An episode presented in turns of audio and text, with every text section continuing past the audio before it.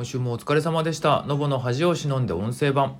えー、改めましてお疲れ様です。のぼの藤谷です、えー、この番組はシンガーソングライター、DTM 講師などで活動している私が毎日更新しているノートの話を中心に日々感じたことや活動についてゆるっとお話しする番組です。最後までお付き合いをよろしくお願いいたします。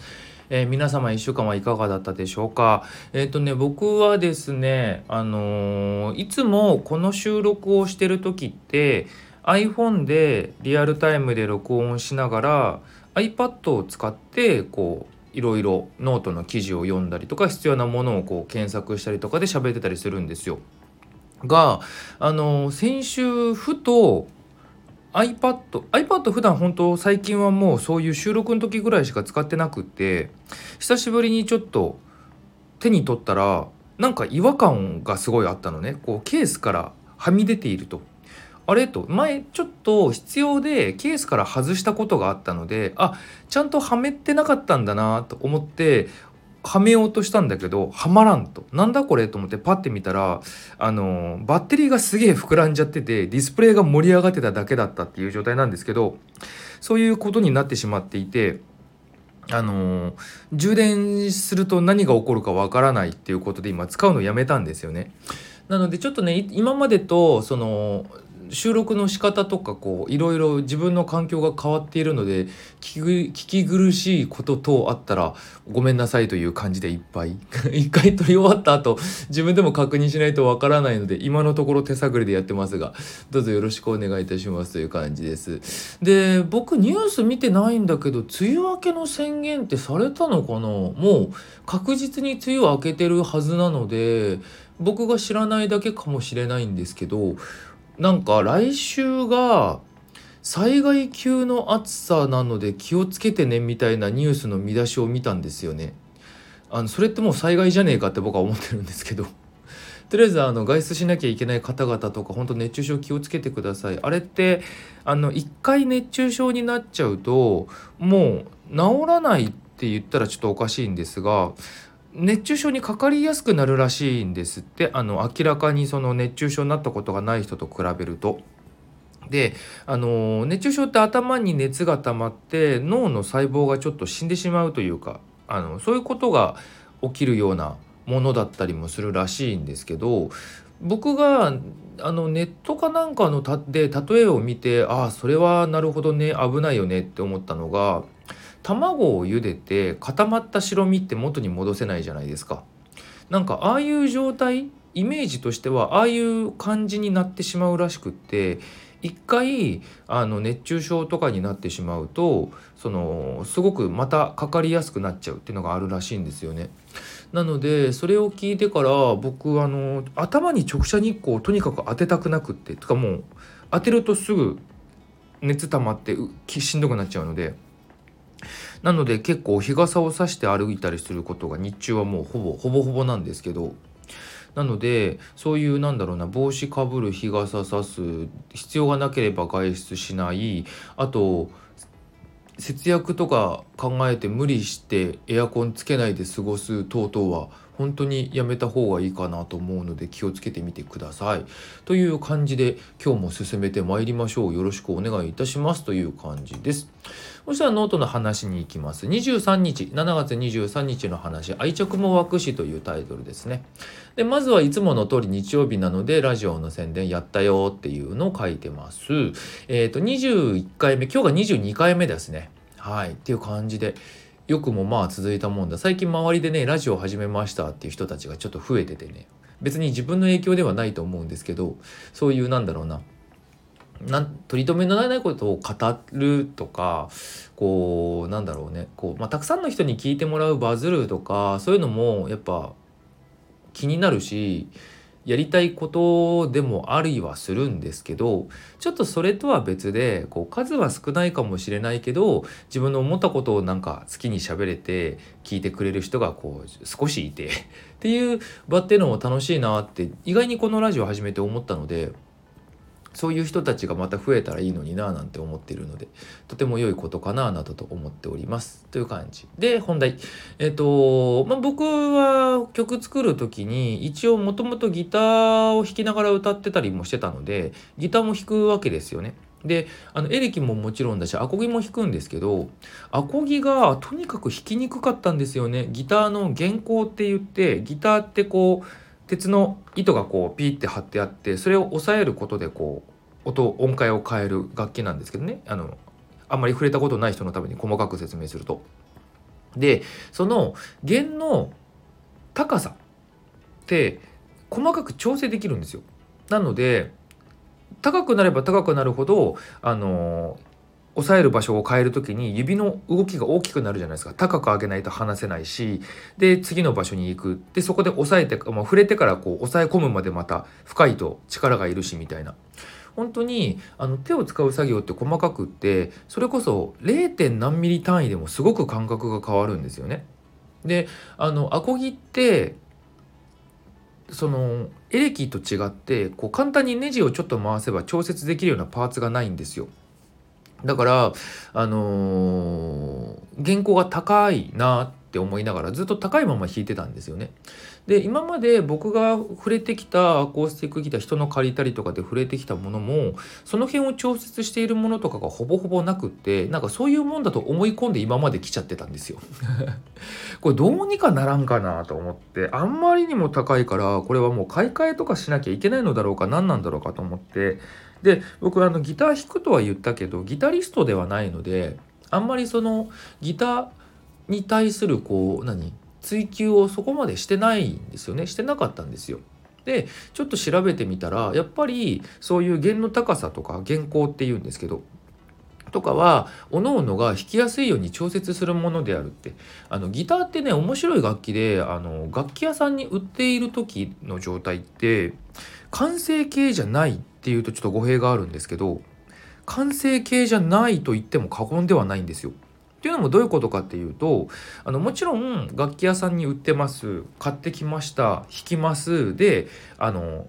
ギターを使うことはできるんですよね。たださっきもお話ししたみたいにほんと 0. 何ミリとかの感覚で弾きやすさだったりとか変わるし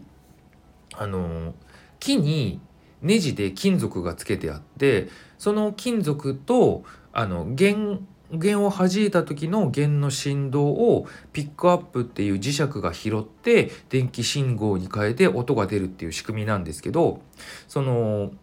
何て言うの？もともとついているえー、金属のパーツのさっきも話したみたいに高さを調節するとかもしくはあの改めてネジを締め直すとかあの好みに応じてパーツを外して別のものに付け替えるとか磁石の部分とかも含めてねっていうふうにすることで音ってどんどん変わっていくんですね。なので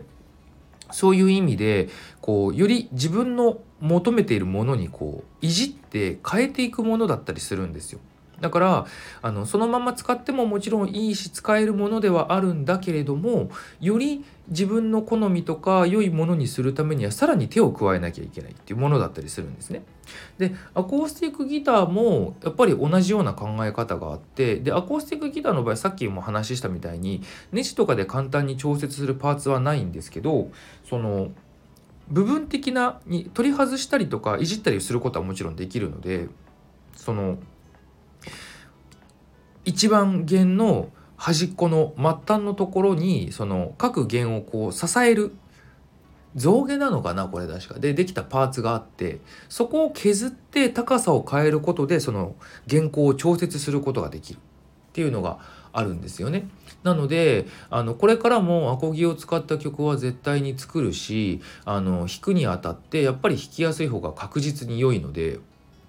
ちょっとこれやりたいって急に思ったんですよ。その前もちょっと先週先々週ぐらいに書いたかなちょっと前から変わったその自分のやっぱり環境クオリティをより上げるための環境整備の一つとしてそういうところもちょっと見直したいなと思って。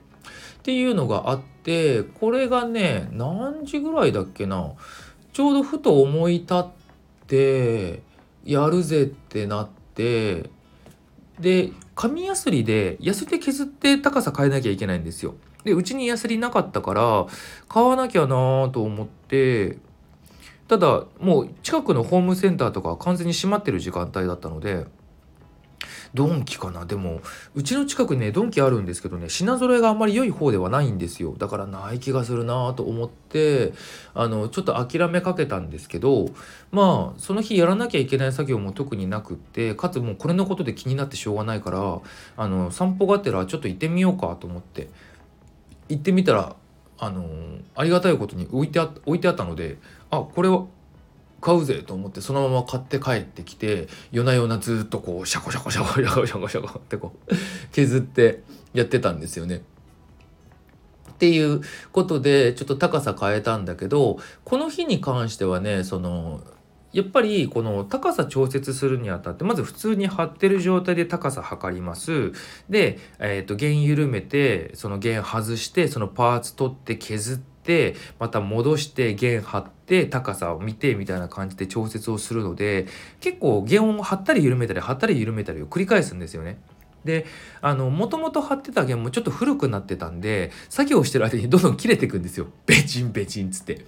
で6本ある弦のうちの3本ぐらい結局切れちゃったのかな？2本切れちゃって高さの調節は終わったんだけど結局弾ける状態にならなくって。この日はそこで終わっちゃって通販で現注文して届いたのが2日後ぐらいでそこまで何も確認できなかったんですけど。でももともとねえーと、大体2.5ミリ前後ぐらい高さが。2.5ミリ前後ぐらいの高さが、まあ、適正とされてるよっていう。あの低くすると今度は逆にこう普通に弾いただけでもギターにぶつかっちゃってちょっと余計なノイズが出たりとかあの音が伸びなくなっちゃったりとか。っていうこともあるから低すぎても良くないよ。で大体適正が2.5ミリぐらいを基準として考えてねみたいなやつだったんだけど変更前がね3ミリ超えてたんだよね確か。3ミリぐらい。3ミリ超えてた。すんげえ高くって。この0.5ミリぐらいとかなんですけどすごい高いんですよこれって。なのでそこが程よくなってで弦も張り替えて今弾いてるんですけどその弦が新しくなったっていう意味でのね綺麗なキラキラした響きもあるんだけどやっぱりこの弦高が低くなったことによってその弦が振動する時に多分微妙にそのギターに当たるというかそのことによってまた高音の成分が出るみたいななんか響き方も変わってねすごい弾きやすくなった。ちょっとこれを使ってまたなんだろうな録音したいなって思うぐらい。とか弾きやすくなったからあの簡単にちょっとね練習とか気分転換も兼ねてなんかカバーじゃないけど弾き語りとかしてサビだけとかでもこうちょっと練習してなんか気軽にネットに上げたりとかもしたいななんて思い始めてたりする。今までのがギターが本当に弾きにくすぎてちょっと人様にお聞かせできるクオリティにはならないからと思って。あの高すぎてもやっぱね音伸びないんですよ。ギターの音が。だからそういう意味でも響きも綺麗じゃないしこれ嫌だと思ってあんまり見せたくなかったんですがその辺がちょっと解消できそうな気がすると思って今とても楽しい。愛着も湧くしねやっぱりこうやって何か手を加えてやるとっていうのもあったのでとても良い機会だったぜっていう最初からいきなり長く喋っちゃったやつですがそんな感じでした。次。7月24日余計なことしないでよねという気持ち。ツイッターですよ。ほんと僕大好きツイッターですよ。あの名前が X に変わったそうで。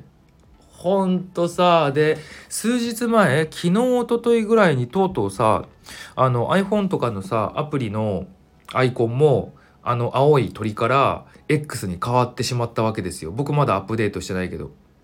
あのデザインが俺好きじゃなくって。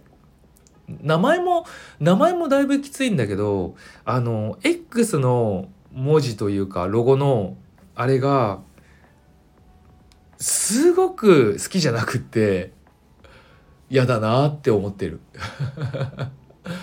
ほんとセンスないなと思って。だから行動力あるのにセンスがない人がこう社会的に影響力を持つとこういうことになるんだねってすごい思う。なんかまあ能力は高いんだと思うんですけどちょっとねって嫌だなって思って。俺課金してんだけどなと思って。なんでこんなお金を払ってこんな思いしなきゃいけないんだろうってあの断ることに思ってます。どうにもなんないんだろうな。悲しいですね。次。25日のお気に入りなのでの話。これはあの26日にいよいよ私のあのストーリーという新しい曲が配信でリリースされましたので日付が変わったタイミングということで告知させていただいたやつですね。うん。どうですかね？聞いていただけてますかね？あの結構本当に聞いてもらいたいんですよ。あのいっぱい聞いてほしいんですよ。なので聞いてくださいねっていう感じ。もともとねこの曲自体はあの1年ちょい前ぐらいかな。なんかとりあえずワンコーラスバーってたくさん曲を作ってこうネットにどんどん上げてみようみたいなことをやってた時期があったんですよ。結局5曲ぐらいい1月ぐらいの間に5曲ぐらいバーッと上げてあの急にやめてしまったんだけど 継続しろよって話なんだけど。っていう時に作ってた曲でなので原曲というかまあアレンジもだいぶ変わ,、うん、変わってない。えっとねまあ変わったといえば変わったんだけどただあの基本的なところはほぼ変わってないかなっていう感じでこう何て言うんですかねあったんですよね。であってまあそうやってとりあえずワンコーラス作ってポンポン出しながらリアクションを見て反応が良さそうなのをリリースしようかなみたいなことで始めてたんだけど結構やっぱり思ってるほど反応ってそんなにすぐにないからとかいろいろあってふわっとさせちゃったんですよね。で気が付いたら1年近く空いちゃってて、まあ、その間に他のリリースとか作ったりはもちろんしてるんだけどで自分の曲を出す意味とかとか何を書いたらいいのかとかやっぱコロナの影響実は僕の中で結構大きくってそこからこうどういうものを作ったらいいのかなっていうこう思考がずっとぐるぐるって回ってたのがもう考えるのやめようと思って。であのとりあえず形にしようと思ってこの曲と、まあ、他の何曲かその前に作ってたやつをちまちまいじってたんですよね。ただリリースする時期とかも何も決めてなくってなんとなくこうどんどん形になってきてるなみたいなところだったんですけどそれをこうもう出そう？ちゃんとって決めてあの尺もできてたしアレンジもできてたしあと歌取っていろいろするだけだからってとこまで言ってたからもう出そうよと思って出せって決めたんですよね。っていうふうにあのしてここからはちょっとなので本当に今まで以上に定期的にリリースをしていこうっていうふうに今動いてるんですけどまあ歌詞これ難産ですげえ死んでんだけどっていうのがある中ででこの曲についてはもともとなんだろうなあのカラオケの制作の仕事僕してるじゃないですか。ちょうどその時に作あの担当してた曲の影響をもろに受けてるんですけど男性シンガーソングライターの曲でこう結構ポップな曲があったんですよ。で僕ってあの基本的にポップなものになりがちなんですよどんな曲作ろうとしても。なので、あのー、なんだけどやっぱりこうそこに自分のやりたい音楽性とか憧れとかいろいろがあってこうなんだろう変に手を加えてねじ曲がった作品になることが多かったんだよね。そこをちょっと素直にポップス作ってみようかなと思ってポップスもうなんだろう王道の要は今までって特にライブ活動してた時ってあの、打ち込み音楽でこうエレクトロでで踊れてみたいなコンセプトというかテーマというか自分の中に縛りを設けてたんですよね。なのでそのライブとしての統一感とかそういうのがないアレンジってあんまりしないようにしてたんですけど今ってライブ活動そんなにしてないし今後ライブ活動するとしてもその辺って気にしなくていいなって急になんか思えたので結構素直に今までやってなかった形のアプローチとかをやってみようかなと思って。あのやってみたっていうのが今回の曲。結構転調とかそういうのも普段だから打ち込み系エレクトロ系って繰り返しの美学だったりするのでその同じコード進行とか同じ展開の中でこう徐々に盛り上げたり盛り下げたりとかいうのをしてやっていくみたいなちょっと歌物とは違う作りだったからそういうのもあんまりやってなかったのでちょっとめちゃくちゃ転調して遊ぼうとか思って AB サビ全部あのキーが違うみたいなこうふざけたことやってたりするんですけど。っていうのをねいろいろやって作った曲。なので結構ねあの気に入ってるんですよね。まあ、細かいどういうことをね思って書いたかとか作ったかって今語りつつあのノートの方にも書いているのでよかったらそっちの方も合わせて読んでもらえるといいかなとこういうセルフライナーノーツってほどのクオリティかどうかは分からんのですが自分の曲をこう自分が思った感じで好き勝手こう文章をつらつら書くの結構楽しくて昔やったんですよ。前ねアーカイブスってアルバムを作ったんだけどそれは配信限定でリリースしたんですけどその配信と別でこう自分のね写真とあのライナーノーツこう各曲について、まあ、今回ノートにあげたのよりも全然短い文章なんですけどこういう風に作ったよとかこういうことを思ったよみたいなのをこうちょっと書くみたいなブックレットを作ったんですよなんか紙質ちょっと紙質が安っぽすぎてパンフレットみたいになっちゃったんだけど今でもそれあのあるのでもし欲しい方いたら声かけてほしいんですが。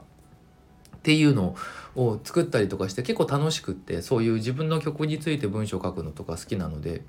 今後も何て言うんだろうなあのリリースとか配信した時には結構こういうの書いていこうかなと思ってたりするんですけど。っていう感じでねあの作ってみました。僕ねドライブが好きなんですよ。あの運転をしてどこかをこうどこかに行くというか運転する行為自体が好きで。でそういう時によく音楽聴いてたりするのが多分ね影響であると思うんですけど自分の中ではねドライブに合う音楽をなんか無意識で作ってるなと思ってて。なので普通に聴いてくれてもいいしそういう移動しながらみたいな時に聴いてくれてもとても合う音楽になってるんじゃないかなと思いますのでよかったら聴いていただけたらと思っております。よろしくお願いいたします。っていうのが、えー、と25日のお話。次26日「察してください」の世界。あのー、ちょっと僕が知ってるのが音楽なので音楽の世界だけでのお話をするんですけれどもいろいろね人と人との関わりじゃないですか。であの何かを作ったりとか何かをお願いしたりとかっていうことがいろいろあるんですけどあの良かれと思ってやったことが実はとってもマナー違反で相手をすごい怒らせることもあればまあ怒らせまではしないけど不快な思いをさせてしまうっていうのがすごいあるんですよ。本当に何だろうな。もうね地雷だらけなんですよ。すごくね何だろう。知ってしまえばそうですよねっていうこともすごい多いんだけどあのざっくりまとめてしうしまうとあの一般常識と思いやりみたいなところではあるんですけど音楽って結構まあエンタメだし楽しいっていう側面が多いじゃないですか。であの遊び感覚って言ったらおかしいんだけどそういうなんだみんなで楽しもうよイエーイみたいなところってすごい多いんだけどあのお仕事をされてる方とかその相手の環境によってその辺がそうではそうではないってわけではないんだけどとはいえっていうだけど最低限そこはダメじゃないっていうようなことってすごく多かったりするんですよね。あの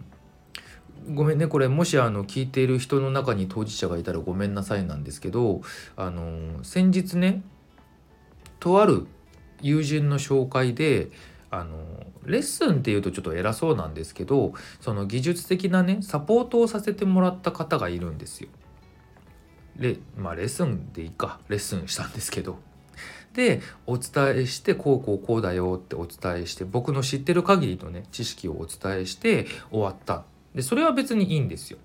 で後日その方があの僕に教わってこういうことしてみましたってそのツイートに僕のアカウント名書いてその制作したものをこうオンライン上に上げてたのね。で やっぱり僕も責任があるからそれを聞かせてもらうわけですよ。そしたらあの何、ー、て言うんだろうなちょっと僕が聞いた感じとしてあまりこう少なくても僕がやる形の仕上がりではないなっていうのは感じたのね。であのー、ちょっと気になってただリプとかでやるとそのなんだろうな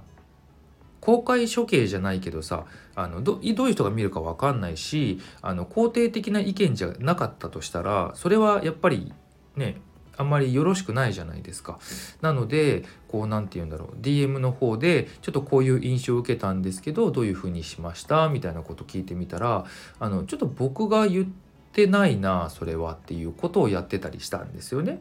なので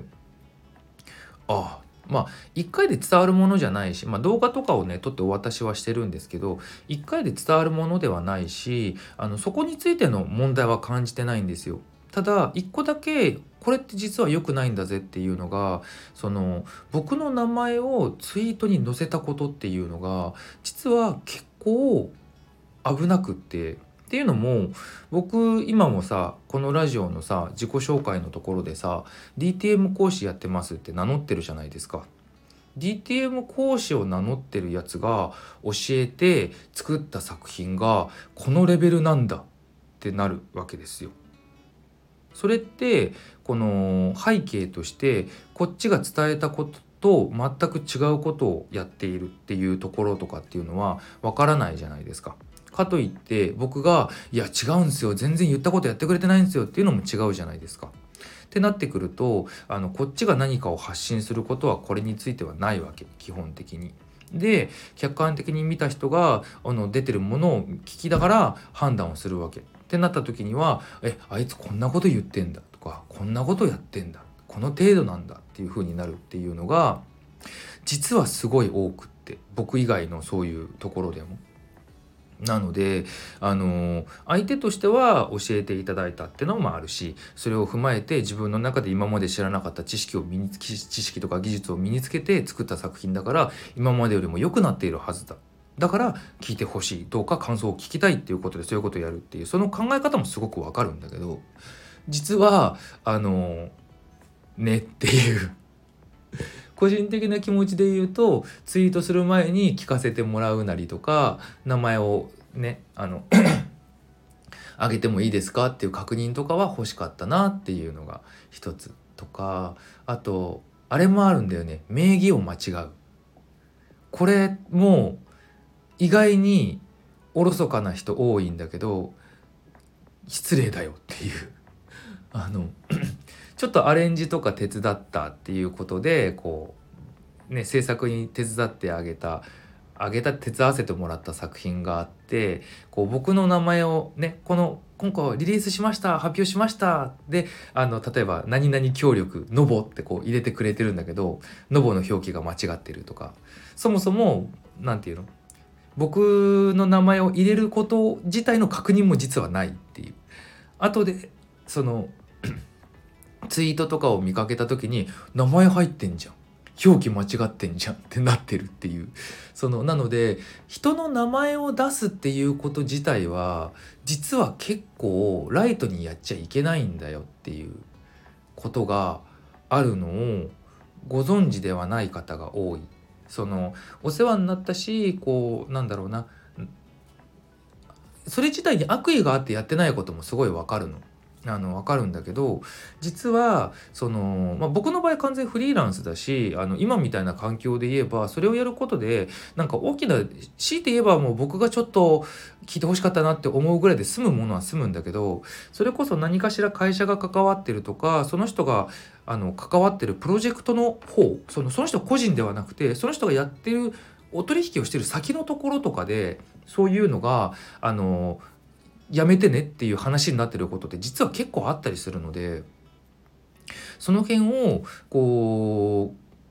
うライトにやってしまうとこの人は分かってない人なんだっていうことでその何埋まってる地雷踏んで一発爆死みたいな。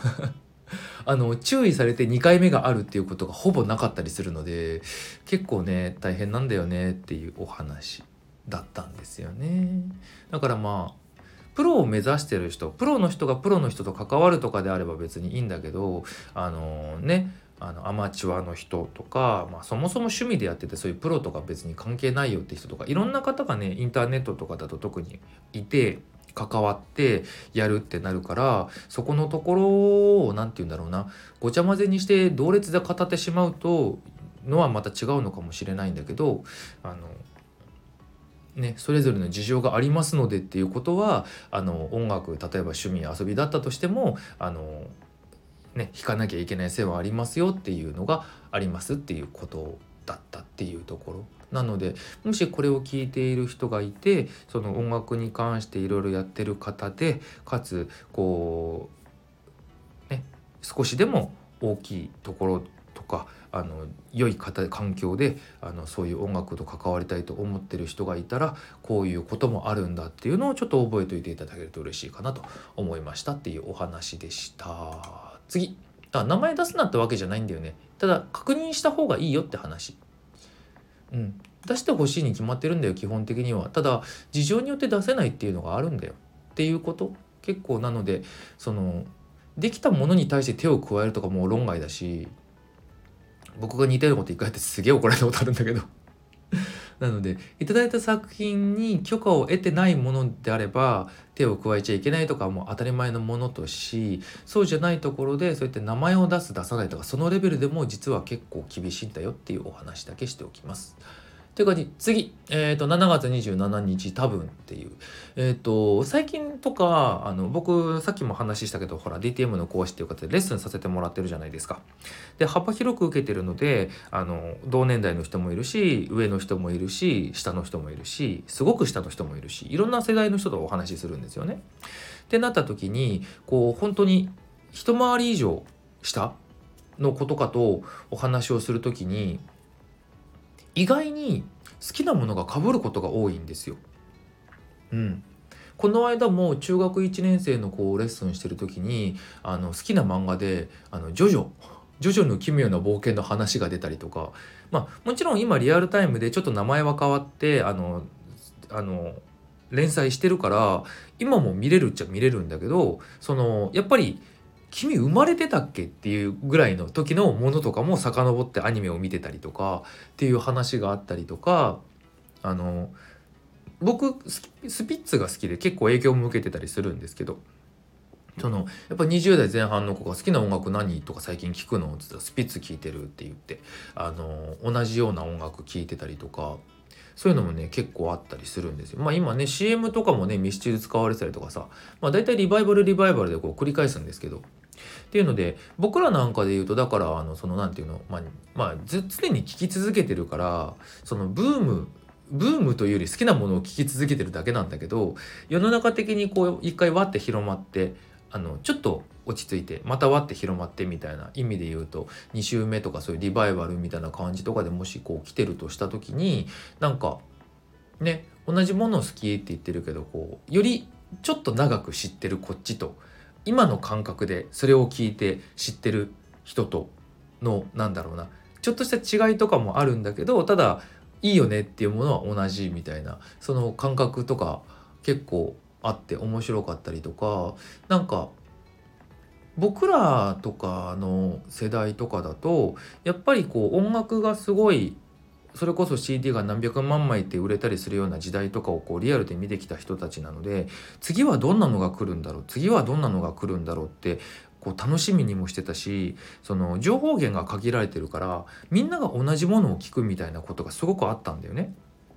だけど今はその情報源も多いしその各々が自分の好きなものを見つけてその共通で好きな人たちと固まってこう盛り上がれるっていう時代になっているからだからななんだろうな1個で何百万枚って売れるみたいなこうバカ売れみたいなこともあまり数は少ないけどその分いろんなところにいろんなコミュニティがあってでそこでそれぞれ根付いてる文化があってみたいなところになってたりするからその今までよりも今の子たちの方が自分がいいと思うもの好きと思うものをこう選んでこう選別する能力が高いのかなと思って。だから今何流行ってんだろう。じゃあそこに向けて何をしたらいいんだろうっていうそのことを無理に考えなくていいのかなと思って。あのどういう音楽を作りたいかとかどういう人に聴いてもらいたいかによって変わってくるんですよ。あの本当にそれこそ TikTok とかあのインフルエンサーに広めてもらってわって売れてみたいな音楽を求めてたりするような場合はその時のトレンドをチェックしてそこに合う形のものをこう常に提供していくってしなきゃいけないんだけど本当に自分が好きなものをこう無理せずに作ってそれが分かる人に届けようっていう人であればその昔よりもその辺がやりやすい環境になってるのかなって急にふと思った。うん、よく言われるんだよねやっぱりこう。何か狙ってやるより自分の好きっていうのを突き詰めて煮詰めてこう濃いものを出した方が正直あの刺さりやすいよっていう話はやっぱりよく聞くし、まあ、どれも結果論なんだけどさ。やっぱりとはいえどこかにこう人になんだろうな引っかかる要素とか見せ方とか何かしらがないとやっぱ刺さらないとは思うんだけどただあのー、そうだねってこう顔色を見ながらこうですかねああですかねってやってんのが多分一番良くないのかなっていうのをふと思ったっていうお話でした。ものづくりに悩んでる人好き勝手やんなよって話っていうところかな。次28日それもまた楽しい。あの人にはねそれぞれ持った性質というのがありましてその性格とかとまた違うもうこの人はこれだよっていうようなものっていうのって絶対にあってそれってもう変わらないんだろうなってふと思った。こう何て言うんだろう。うん。その変えられるもの変えられないものってあるんだけどあのあこういうところは自分のこれはもう多分死ぬまで変わらないんだろうなっていうものっていうのって多分おのおのあると思うのね。そう。なので今ちょうどさっきもちょっと軽く書いたんですけど歌詞を書いてて今すげえ難産なんですけど今回の歌詞はかなり自分の内面を掘り下げてるんですけどその何て言うんだろうなこのすごく掘り下げて掘り下げて生々しいドロッとしたものを分かりやすい言葉でもう「どうよ」って出してしまった方がいいんだろうなっていうのは頭の中でなんとなく分かってるんですよ。なんだけどこれを出してしまってはいけないと思うちょっと戻れないところに行ってしまうと思うっていう自分がいてこうものすごく言葉が分かりにくくなってるっていうのがあるんですよ今。でなんかそういうところとかも含めてああ自分だなって感じることがすごく多くてなんでそうしてるかっていうとそのなんだろうなそのオブラートハイでドローッと出してこういわゆるこうスイッチが入ってしまうと多分なんか他仕事の他の部分とかがすごくダメダメになりそうな気がして結構っていう何作品に飲まれるじゃないんですけど影響を受けそうな気がしてそれはちょっとダメだと思って今どうしようってなっているところなんですけど。ねまあ、こうやってちょっと冷静に今自分がどういう状況になってるかとかをこう認識して喋れてる時点でちょっと今までは後で気づくとか最悪気づいてなかったってことが多かったので自覚的な分ちょっとは成長してるのかもしれないんですけどただそのそういうことが起きないっていうことにはできないんだろうなっていうのを思ってっていうようなお話でございました。ちょっと分かりにくい話でごめんねっていうところでした。最後29日のお話自戒を込めてっていうところですね。あのー、本当に知ってるっていうことと理解をしてるっていうことって違うよねっていうお話を最近レッスンとかでも改めて思ったのでちょっと書いてみました。何かをね学ぼうって思うことって多いじゃないですか。それは何て言うの？自分の趣味の世界とか仕事の世界とか何でもいいんですけどたまたまその時気になったもの。例えば僕で言うと先週語ったポピュラー音楽史とか世界史とかでもいいかもしれない。その本当にその時なんとなく興味を持ったものでもいいだろうしあの本当に仕事としてこうより深めたいとか、まあ、趣味をなんか持とうかなと思ってやってみようかなと思ってまず触りとして調べてみるとかでもいいんだけどっていう時にあの本読んだりとかネットでこうブログとか動画見たりとかって結構みんなすると思うの。あれが一番分かりやすいかな。ビジネス書とかが一番分かりやすいかなもしかしたら。そういうのを見た時にねあの当たり前のことしか書いてなかったりするんです一般論の当たり前の話じゃんみたいなことしか書いてなかったりすることって結構多いんですよ。そうするとあのそれは知ってるってみんな思うんだよね。そうであのちょっと書いてる文章と前後した喋り方するんだけどその何回かさ見たこ見たり聞いたりしたことある話ってさ覚えてるじゃん覚えるじゃん嫌でも。で覚えるってことは知ってるわけだから知ってるってなるわけ。でみんなが何かを学ぼうと思った時に求めてる感情ってあの知らない話を聞きたいなのよ。知らないことを知りたいっていうことで動く人ってのが多いのね。だからその何て言うの？何かを手に取ってパッて見た時に知ってる情報しかない書いてないとそれ知ってんのよって思っちゃう。であここからは新しい情報得られないんだと思ってやめてしまう。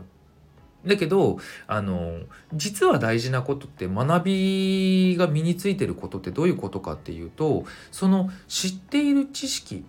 の頭で知っていることがその必要な時に再現できるで再現を確実にできてそのクオリティが高いっていうのができるっていうこと。理解しているっていうことじゃないですか。なんだけど意外にそこが分かってない人っていうのが多かったりしてしまう。特に現代ってさインスタントに知識を得られるじゃない。だからその知らないことを知るっていうことで知ったって思っちゃう。自分のものになったって思ってしまうから。そこで終わらせがちになっちゃうんですけどそのもともと何のためにその情報を手に入れようとしたかっていうと知りできないことがある知りたいことがあるできるようになりたい見る話を聞くやったできたまで言って本来セットなんだけど見た聞いた OK で終わっちゃうんだよね。でじゃああとやってみますとかじゃああとやればいいやと言って持って帰ってやった時にできないなんでだになる。のが多いなと思って。実際にはその知りましたやりましたできません検証します修正しましたできました繰り返す分かってきたいつでもできるっていうところのその反復の部分がすごく大事であのそこを続けた人がやっとできるようになるっていうところがあの分かった上でできてる人って意外に少ないなっていうのを思うんだよね。お話とかをしててもさ結構なんだろう頭の回転が速い人ほど陥りがちだったりするんだよね。その言ってることが分かるから分かったってなっちゃう。で分かってるからできると思ってしまう。実際にレッスンとかでやってるとしたらその時間って限られてはいるけどそれでも別にそんなに何て言うの？カツカツでやってるわけではないからじゃあやってみようよっつって目の前でやってみてで本当にできたね OK で終われれば少しは身にもなるんだけどその辺をすっ飛ばす人結構いるんだよね。あ分かりましたじゃあ今度帰ってやってみますっつって。で次できてないんだよねやっぱりそういう人って。でなんでそこができてないかが多分分かってない。だけどどこまで言ったらいいんだろうねって思いながら大体そういう風になる人ってさ性質さっきの性質にもちょっとつながってくるんだけどさちょっとなんだろう傾向としてあったりするからでしょってこう密かに思うしかないってことも結構あったりするっていうこともねあるんですよ。なので結構ね自分も似たようなこと気が付いたら陥ってることってあったりするからそこをねあの改めなきゃなって思いつつあの他の人にもねこういうことって結構あるからねっていうこう耳に痛いことをあのあえて書いてみたっていう感じでございました。今日はちょっとあまりこうよろしくない聞いてて楽しくないお話だったかもしれないですけどごめんなさいという感じでございました。たっていうところです。えー、今ね、またいろいろ制作進めておりますので、また次のリリース、その次の次のリリース等々お楽しみにしていただければと思いますので、是非聴いてください。応援してください。ということです。リクエストなんかもお待ちしております。こんな感じの曲聴きたいっていうのがあれば、全てお答えできるかは分かりませんがやってみたいかなと思いますとかライブだったりとかのお誘いとかももしあったら嬉しいかなちょっとすぐに出れるかは分からないけどあの表に出す活動とかももうちょっとやっていこうと思っているので是非是非お相談ください。とラジオで話してほしい内容とかがあったら、えー、スタンド FM スタンド FM のレター機能、えーと、SNS の DM コメント等々でお話しくれるとまた嬉しいかなと思います。一緒に番組作ってください。ちょっと今日長くなっちゃいましたね。そんな感じで今週もやらせていただきました。また前回あまた次回もよろしくお願いします。ということで来週も頑張っていきましょう。それではまた。